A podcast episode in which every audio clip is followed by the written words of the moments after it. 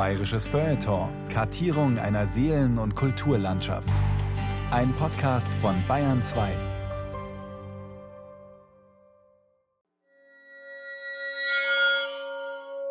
Es sind also im Jahr 1705 am Heiligen Christtag in der Sendlinger Schlacht aus der hiesigen Urpfarrei Gmund sowohl ledig als Verheiratete nach dreimalig vom Feind gegebenen Pardon für ihren Fürsten und Vaterland ermordet wurden. Aus Gmund war Kirchen und Schaftlach 60, aus Egern, Tegernsee und Kreuth 49. Summa 109. Bayern 1705. Die Sendlinger Mordweihnacht im Spiegel der Kirchenbücher. Eine Sendung von und mit Carola Zinner. Mordweihnacht, das klingt spektakulär und tatsächlich, es war ein dramatisches Geschehen, das später viel Stoff hergab für patriotische Legenden. Mit dem Schmied von Kochel ganz vorne dran, heißt es, zogen die tapferen Bauern aus dem Oberland im Dezember 1705 nach München, um den Schikanen der Besatzungsmächte ein Ende zu machen. Zu diesem vielgepriesenen heroischen Geschehen hat der Kirchenhistoriker Dr. Roland Götz im Diözesanarchiv München und Freising Schilderungen quasi aus erster Hand aufgetan. Und da sieht die Sache gleich weit weniger großartig aus. Oder, Herr Götz? Ja, es ist ja oft so, gerade bei kriegerischen Handlungen, dass sie aus der Nähe betrachtet weniger glorreich erscheinen als in der nachträglichen Heroisierung und Verklärung. Und kirchliche Quellen haben den Vorteil, dass sie uns ganz nahe an das grausige Geschehen heranführen. Einerseits dadurch, dass die Sterbebücher ja den Tod der Opfer von Sendling dokumentieren und andererseits kommen in Mirakelbüchern von Wallfahrtsorten sogar Teilnehmer der Schlacht selber zu Wort.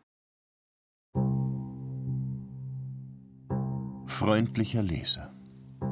Ein höchst trauriges und ebenso höchst unglückseliges Schlusswort hat diesem Jahr 1705 jene Niedermetzelung hinzugefügt, die sicher nicht mit Tinte, sondern mit Blut zu vermerken ist.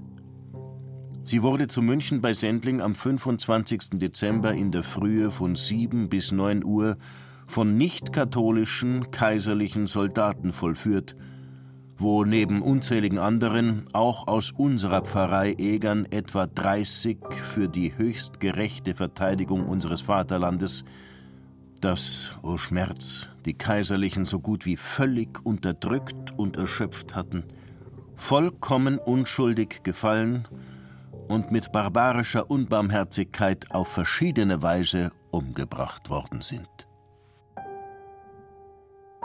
So ist es nachzulesen im Sterbebuch von Egern am Tegernsee. Was ist der Hintergrund?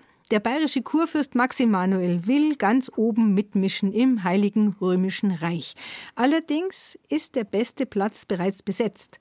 Das Haus Habsburg hat ja quasi schon ein festes Abo auf das Amt des Kaisers, der jeweils von den deutschen Kurfürsten gewählt wird. Kaiser also wird er kaum mehr werden, der ruhmsüchtige Max Emanuel, aber wenigstens soll das Land größer werden, reicher sein, über das er herrscht. Dafür tut sich der blaue Kurfürst, wie man ihn nennt, zusammen mit Frankreich und damit gegen die, zu denen er eigentlich gehört, die deutschen Fürsten unter der Leitung des Habsburger Kaisers. Der Kuchen, um den man rangelt, ist Spanien, denn der dortige König ist ohne direkten Erben gestorben. Da ist also was zu holen. Da rangeln jetzt zwei Schwäger des spanischen Königs miteinander, denn ebenso wie der Kaiser in Wien ist auch Ludwig XIV. mit einer Schwester des spanischen Königs verheiratet. Und Max Emanuel hält zu Ludwig XIV. Allerdings damit hat Max Emanuel aufs falsche Pferd gesetzt, denn die bayerisch-französischen Truppen unterliegen den kaiserlich-englischen Truppen. Nach einer Folge von Niederlagen muss Max Emanuel ins Exil gehen und eine kaiserliche Besatzungsregierung übernimmt die Herrschaft in Bayern. Und wie es bei solchen Besatzungsregierungen ist, die nehmen auf die Bevölkerung des besetzten Landes keine große Rücksicht. Sie treiben Steuern ein, sie quartieren Truppen ein bei der einfachen Bevölkerung und sie wollen aus den bayerischen Landen junge Männer rekrutieren, um den Krieg weiterführen zu können. Und als das immer rücksichtsloser passiert, da bricht in verschiedenen Teilen Bayerns der Aufstand los. In Niederbayern ebenso wie im bayerischen Oberland. Bayern, seines durchlauchtigsten Regenten und Vaterlandsverteidigers Maximilian Emanuel beraubt, war der Macht der kaiserlichen Majestät unterworfen. Aus Übermut der Soldaten wurden die Einwohner durch verschiedene Abgabenforderungen, Plünderung und Raub bedrückt. So sind die Bauern, teils aus Erbitterung, teils aus Verzweiflung und zugleich aus Liebe zum Vaterland, hier und da im bayerischen Unterland scharenweise zu den Waffen gestürzt, durch deren Wagemut oder vielmehr Verwegenheit angestachelt auch die Bauern im Oberland bei Tölz, Aibling usw. So sich gesammelt haben, und zwar mit solcher Begeisterung, dass mehr als 5000 von ihnen vereint am 24. Dezember, also am Vorabend der Geburt Christi und in der heiligsten Nacht, in heimlicher Verbindung mit dessen Bürgern München zu belagern suchten. Eine Zusammenfassung des Geschehens durch den Pfarrvikar von Lengries, als er die Toten seines Kirchensprengels im Sterbebuch auflistet. Eigentlich war es ja eher ungewöhnlich, dass Bauern bewaffnet waren, oder, Dr. Götz? Wir sind am Beginn des 18. Jahrhunderts noch im Zeitalter der Söldnerheere. Das heißt, die kriegführenden Fürsten kaufen sich gegen Geld Truppenkontingente dass die Bevölkerung selber zu den Waffen gerufen wurde, das ist dann etwas aus der neueren Zeit, nach der Französischen Revolution. Aber es gab schon seit dem 17. Jahrhundert in Bayern, besonders in den Grenzregionen und im Süden am Gebirge, die sogenannte Landesdefension, dass man also dann, wenn die Heimat bedroht war, zur Vaterlandsverteidigung die wehrfähigen Männer zu den Waffen gerufen hat. Und dieser Verteidigungsfall wurde nun von den Anführern des Aufstandes sozusagen ausgerufen. Aber ihr Plan geht in keiner Weise auf. Nochmal der Lengrieser Vikar. Das Schicksal blickte auf sie mit bösem Auge. Denn der größte Teil wurde vom Feind hinterlistig umzingelt und teils grausam abgeschlachtet, teils gefangen genommen, ungeachtet dessen, dass er ihnen schon zweimal Pardon versprochen hatte. Wir wissen, dass die Oberländer zunächst angegriffen haben beim Roten Turm vor dem heutigen Isartor, den auch zeitweilig einnehmen konnten, dann allerdings von Truppen der kaiserlichen Seite da wieder verdrängt werden konnten. Ein zweites Schlachtgeschehen hat sich dann vor den Mauern der Stadt im Bereich des Glockenbachs abgespielt. Da sind wohl sehr viele zu Tode gekommen und ein Teil der Aufständischen konnte sich dann auf der Flucht bei der Kirche des nahen Sendling, was ja damals auch ein ganz eigenständiges Dorf war, zwischen dem und den Münchner Mauern nur Felder und Wiesen gelegen waren. Die konnten sich dort zurückziehen und noch einmal hinter den Friedhofsmauern verschanzen. Die Bauern waren ja nur sehr unzulänglich bewaffnet und viele auch im Kriegshandwerk äh, ungleich weniger geübt als die professionellen Soldaten, mit denen sie hier zu tun hatten. Und so haben sie sehr schnell gesehen, es ist aussichtslos, hier weiter zu kämpfen. Daraufhin haben sie ihre Kapitulation angeboten und es heißt auch in vielen Quellen, es sei ihnen mehrfach Pardon, also Verschonung gegeben und zugesichert worden. Allerdings, als sie dann ihre Waffen weggeworfen hatten, wurden sie trotzdem niedergemetzelt. Das heißt, man hat hier eigentlich ein Kriegsverbrechen begangen, weil man sich an die einmal ausgesprochene Verschonung nicht gehalten hat. Michael Pürchel müsste gleich anderen nach München abreisen. Und da er sich samt anderen in die Flucht begabe, wurde er in die Isar gesprengt, allwo er nicht ohne größte Lebensgefahr durchsetzte, aber inmitten des reißenden Wassers zweimal um und um getrieben. Er rufte in dieser seiner augenscheinlichen Todsgefahr Marian zu Egan an, verlobte mit kindlichem Vertrauen Alhero eine heilige Mess und wurde augenblicklich zu dem Gestatt hinausgetrieben – hat sich auch nochmals unter einer Stauden so lang verborgen gehalten, bis er nachmals durch den Schutz Mariä, durch sichere Flucht davonkommen. Petrus Mittermauer von Rottach verlobte sich gleich anfangs dieser unserer trostreichen Mutter und überstand ganz glücklich das vielfältige Schießen und unchristliche Hauen und Metzgern. Er lag eine lange Zeit unter den toten und halb lebenden Leibern, und als er vermeinte, den falschen Versprechen nach getanen Pardon zu genießen, machte er sich unter den Haufen hervor, sah aber um sich nichts anders als Schießen, Hauen und Umbringen. Petrus ergriff die Flucht und rettete sich auf einen im nächsten Haus gestandenen Backofen. Wurde zwar auf solchen ein und das andern Mal von einem Soldaten ertappet, aber ganz frei hinweggelassen. Das waren also zwei, die mit dem Leben davongekommen sind. Viele andere sind es nicht.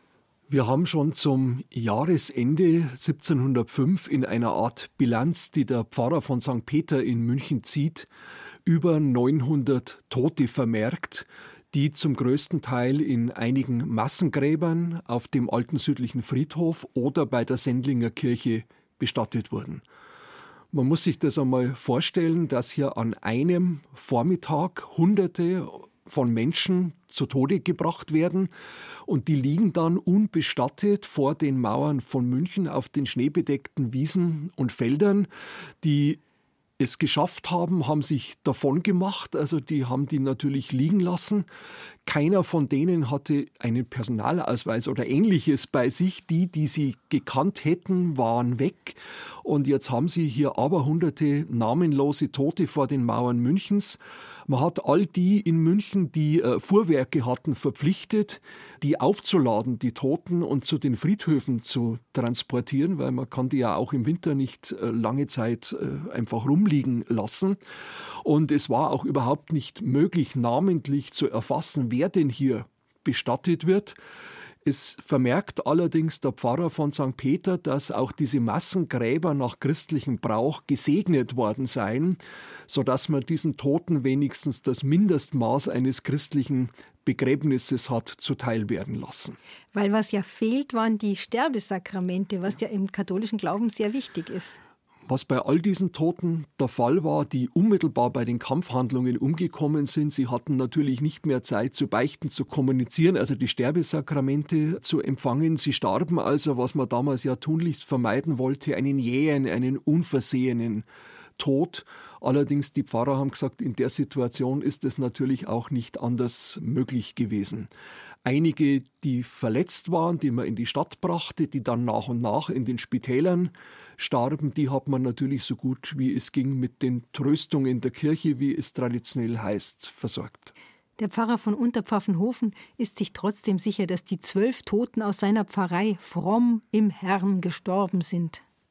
Denn sie wurden durch ganz schlechte Anstifter und schwerste Drohungen in dieses Elend geführt und sind von daher allen mitleidswert ganz schlechte Anstifter. Was heißt das?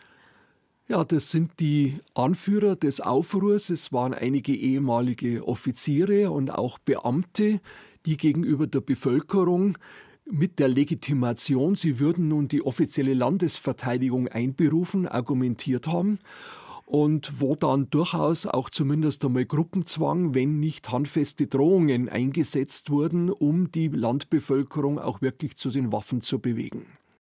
Der Miesbacher Pfarrvikar schreibt dazu: Es waren ehrbare Männer, bedroht von den, wie sie sagten, Verteidigern des Vaterlandes, mit Feuer, Schwert und allen möglichen Grausamkeiten, wenn sie nicht bereitliegende bäuerliche Waffen ergriffen und gegen die Kaiserlichen zögen. Sie haben die Raserei des Krieges durch Vergießen ihres Blutes genugsam erfahren und mögen ruhen in heiligem Frieden. Und im Sterbebuch von Helfendorf heißt es, die meisten haben nicht freiwillig und aus überlegter Bosheit zu den Waffen gegriffen, sondern sie wurden von den Amtleuten gezwungen, die wiederum von anderen verführt worden sind. Oft allerdings gab es für die Zurückgebliebenen daheim nicht mal eine Todesnachricht. Es hat manchmal einige Zeit gedauert, bis in die Heimatgemeinden der Toten von Sendling die Nachricht von diesen Todesfällen gekommen ist.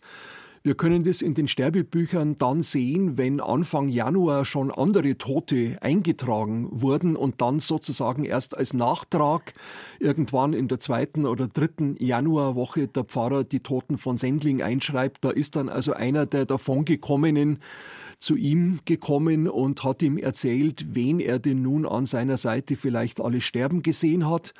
Manchmal hat man dann auch nur gefolgert, ja, wenn der nicht wiederkommt, dann ist er wohl auch in Sendling zu Tode gekommen.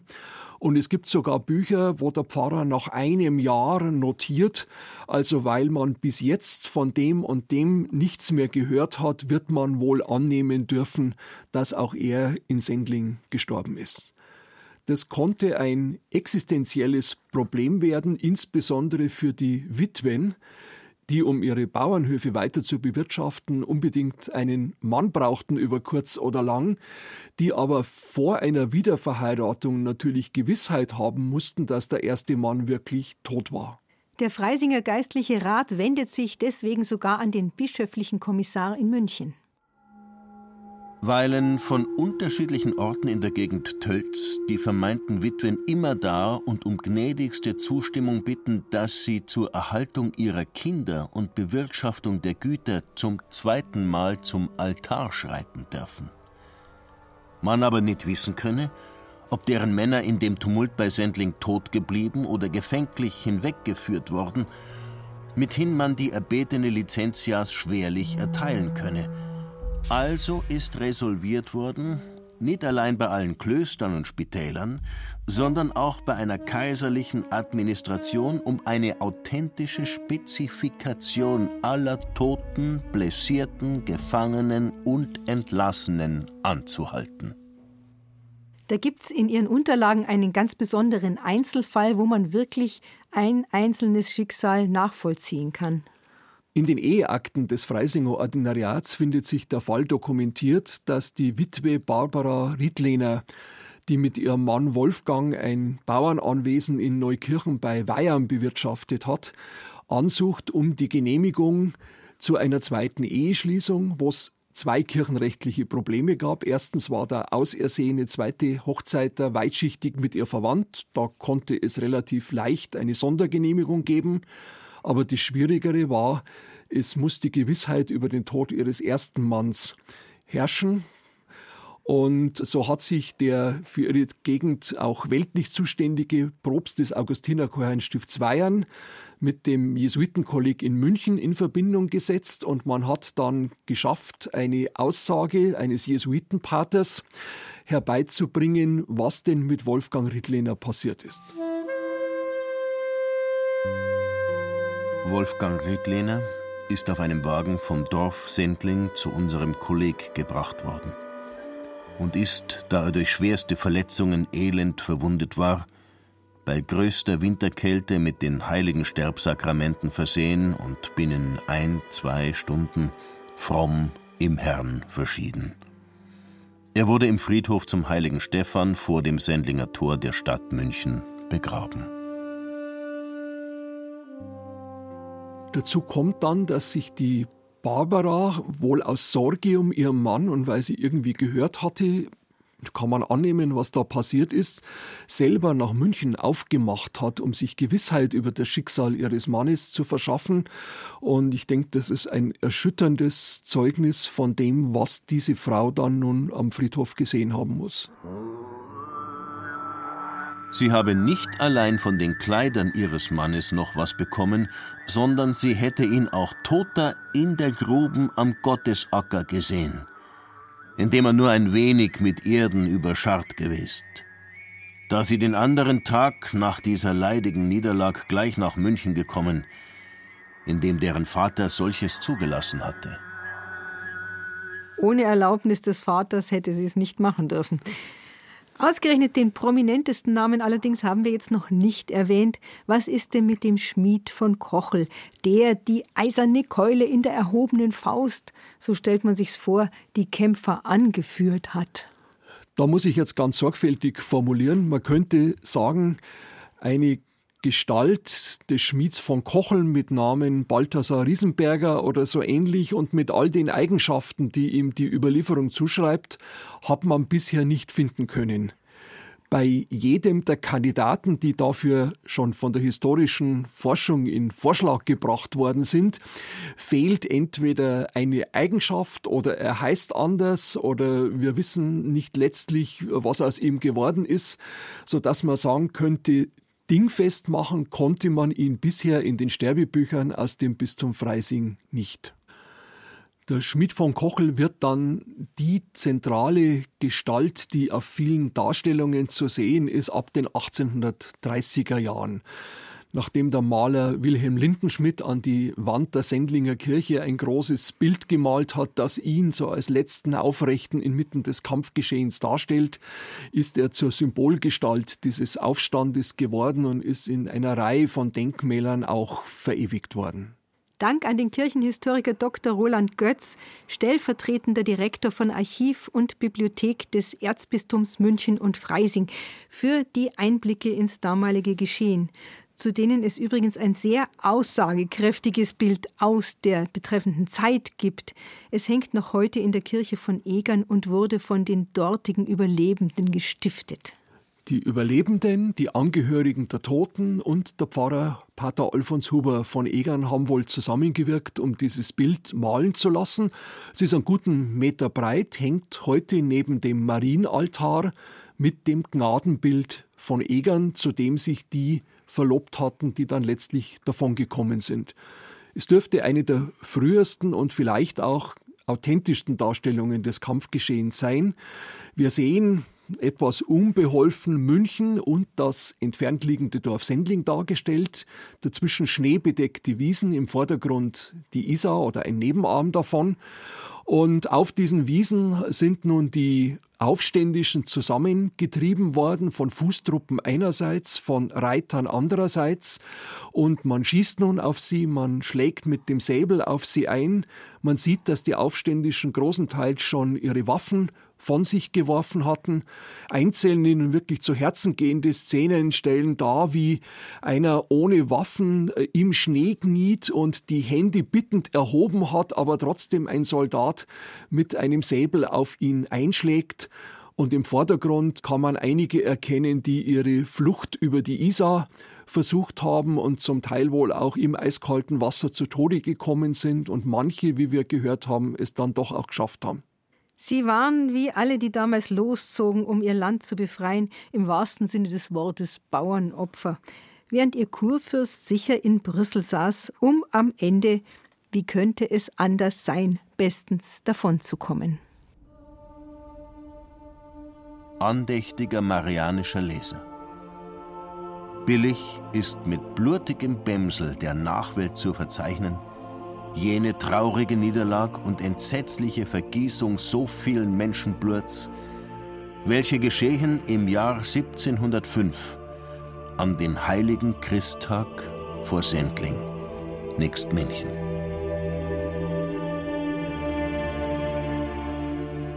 Bayern 1705. Die Sendlinger Mordweihnacht im Spiegel der Kirchenbücher. Das war eine Sendung von und mit Carola Zinner. Die Zitate las Udo Wachtfeitel. Ton und Technik Andreas Lucke. Eine Produktion des Bayerischen Rundfunks 2021.